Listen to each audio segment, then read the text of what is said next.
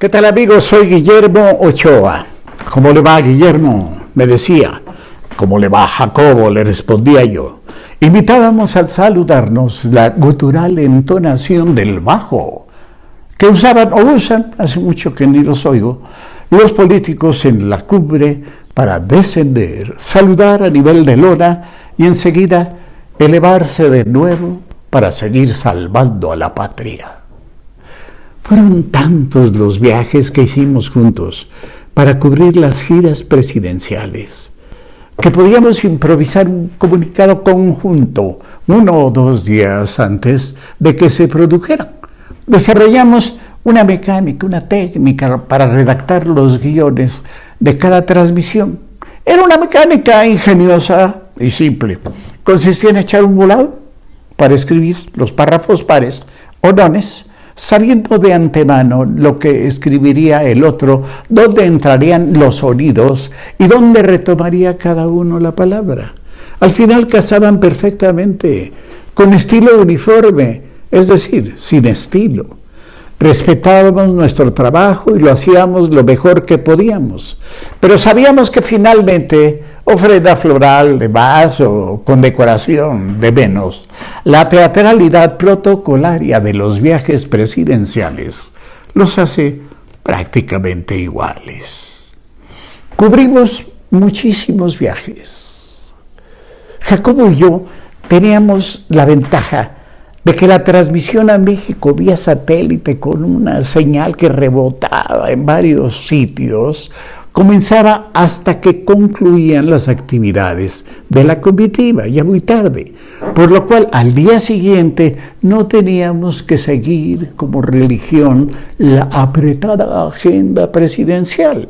Así nos daba tiempo para recorrer partes interesantes de los lugares en que estábamos o para escaparnos alguna noche y pasar la vida en aquel siempre interesante mundo ancho y ajeno. Jacobo tenía un don maravilloso. Apenas se recargaba en el asiento del avión o ponía en la cabeza eh, la almohada, se quedaba dormido. Luego despertaba como si trajera un despertador integrado. Odiaba los deportes que yo amo y detestaba el ejercicio. Solía decir que el único ejercicio que hacía era caminar tras el ataúd en los funerales de sus amigos aficionados al ejercicio. Pero le encantaba, como a mí, caminar las calles tranquila, pausadamente, levemente encorvado y con las manos cruzadas a la espalda, para examinar las fachadas, comentar la arquitectura de cierta torre, entrar en silencio al patio de una vecindad o detenerse frente al escaparate de una tienda de ropa. Todo lo que se probaba le quedaba. Era odioso verlo salir con la camisa, siempre una por vez, o el saco nuevo puestos sin arreglo alguno. Recuerdo especialmente una serie de caminatas por Buenos Aires, cuando fuimos a recorrer la calle Caminito, por donde paseaba Juan de Dios Filiberto, ¿recuerda el Caminito? Y después, ya con el licenciado Miguel Alemán, a buscar la célebre dirección de Corrientes 348, segundo piso ascenso, que se menciona en el tango a media luz. Ahora funcionaba ahí una mueblería, creo que se llamaba Maple como en el tango, pisito que puso Maple. Por la noche, después de transmitir, nos fuimos al viejo almacén, un centro nocturno de tangófilos, y vimos, gozamos, coleccionamos mentalmente la forma de tocar del legendario Aníbal Troilo Pichuco, el bandoneonista mayor de Buenos Aires, Mira, mira como el pañuelo, pañuelito blanco que usa sobre la pierna, ya casi es transparente por el roce. lo Jacobo susurrando. Tenía muy desarrollado el buen ojo de reportero para captar el detalle que le da veracidad a un relato. Solía ponerse muy nervioso antes de cada transmisión.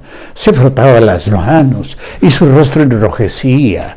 En ocasiones sudaba pero arrancaba con una admirable seguridad y seguía así hasta el final, sin atropellarse, con observaciones exactas, en el tono y ritmo precisos.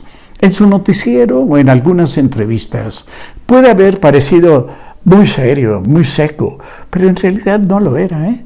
Irónico, reía frecuentemente a carcajadas, poniéndose rojo rojo, y refería con mucha gracia las historias sublimemente cursis de algunos tangos como Cama Vacía, a tu mamá que no olvido, también mis recuerdos dale, mucha devoción mostrale, y de caricias colmale, vos que la tenés cuidale, si supieras cuánto vale.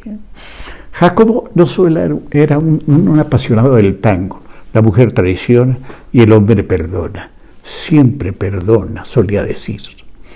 Un tango que aprendió a escuchar en la radio cuando era niño, sino de la ciudad de Buenos Aires. Esto ya era una ciudad hace 200 años, me decía. Aquellas Buenos Aires cuyas calles recorría con soltura y conocimiento, como si estuviera, digamos, en el centro histórico de la Ciudad de México o en el Madrid de los Austrias, es decir, en la parte más antigua de Madrid que adoraba y donde tenía un pisito en residencias embajada y donde alguna vez me invitó a comer el cocido madrileño en Casa Lucio, a visitar el hostal más, más, viejo del mundo, que supuestamente se menciona en el Quijote, y después a cenar cochinillo al horno en Sobrino de Botín, cerca del arco de cuchilleros. Nos rifábamos ambos con las cuentas, él más que yo, ¿eh? la verdad. Hay un vicio suyo, ¿para esto? Robar azucareras en los mejores restaurantes, pero eran azucareras grandes, bellas, objetos de arte en sí mismos. Él que ni siquiera endulzaba el café, tenía una técnica. Las cubría primero con una servilleta que atraía hasta el borde de la mesa le iba jalando para dejarlas caer enseguida sobre sus piernas y luego doblaba la servilleta y escondía eh, eh, eh, aquello entre las hojas de un periódico, la, azucarera. Jacobo le decía, ya está, decía él, muy sonriente. Compartíamos la pasión por el detalle que nos hacía mirar mejor y conversar largamente sobre, por ejemplo, el, color cerúleo del cadáver momificado de Lenin en el Kremlin. El famoso aquel, muy bien Camilo, que intercaló en su discurso Fidel cuando entró a La Habana. El insoportable olor a carne humana quemada en las cremaciones hindúes, en el Ganges, que vimos en Calcuta, en el Fuerte Rojo, cerca del Fuerte Rojo. Fue un gusto trabajar y viajar con él. Y claro, desde luego, un honor. Durante la visita del presidente Luis Echeverría a China, asistimos a una operación de apendicitis con acupuntura sin anestesia y nos maravilló.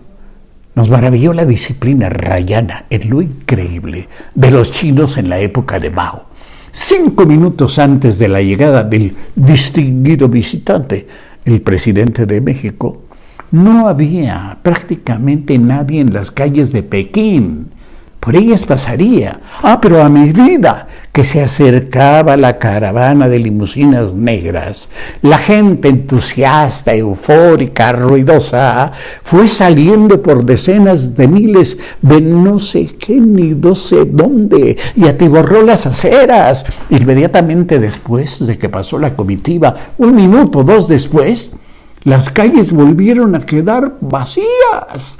¿De dónde salió tantísima gente amaestrada en el entusiasmo? ¿Y a dónde se fue después con su alegría aparente? La disciplina tenía, como los relojes, un segundero. Me imagino que lo que le pasaba al indisciplinado político, eh, vivía pocas horas, la dictadura del comunismo maoísta en pleno. Recuerdo que una tarde en París, Jacobo llegó emocionado porque había comprado a precio muy conveniente, mm, porque tenía un dedito roto, la escultura de una gorda de Botero.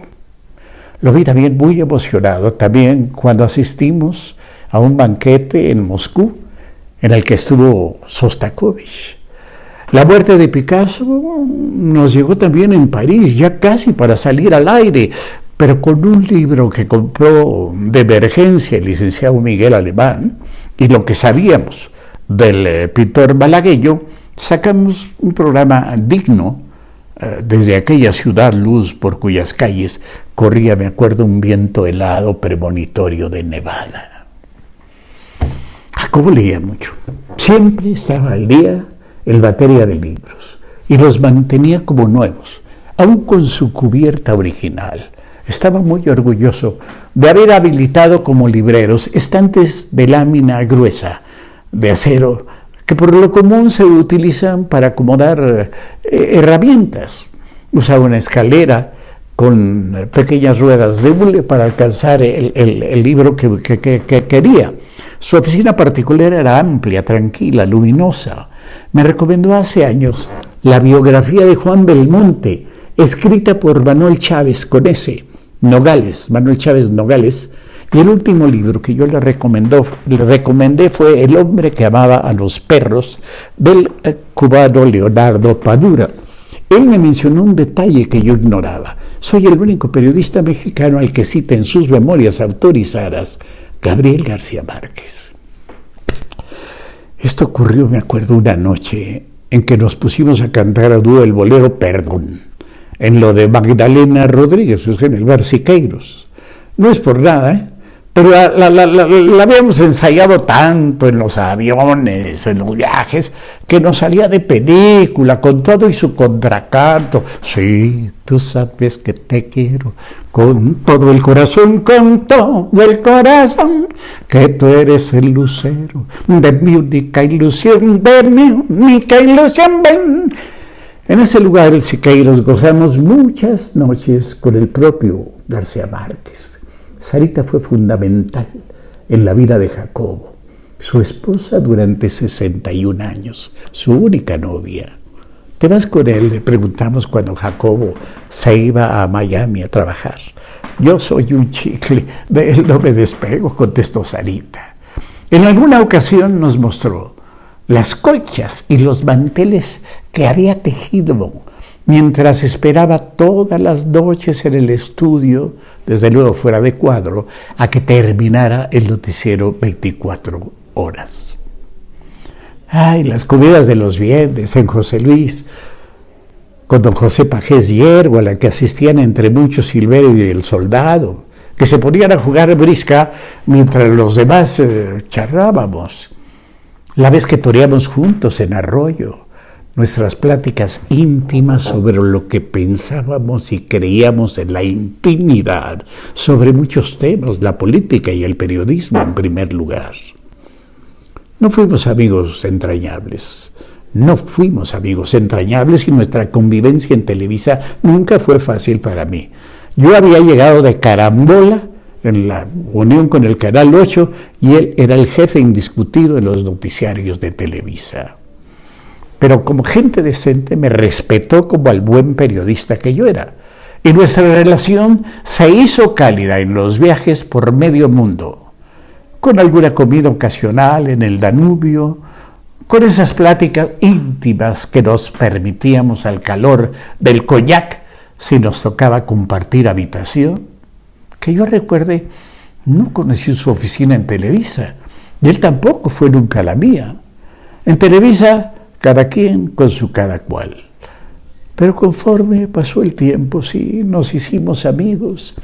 Él se fue de Televisa cuando quiso y del mundo cuando lo quiso la vida. Y algún día volveremos a cantar juntos. Jacob, hasta la vista.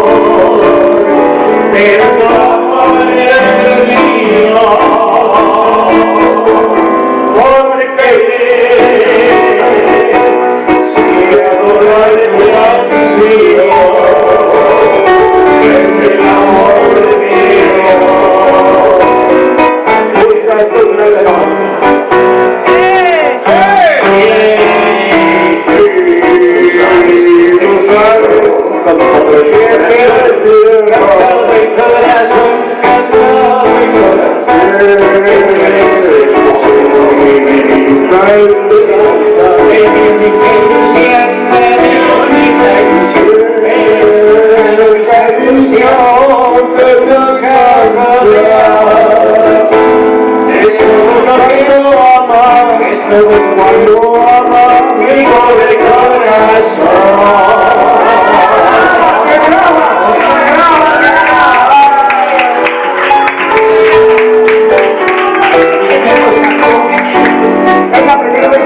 Oh,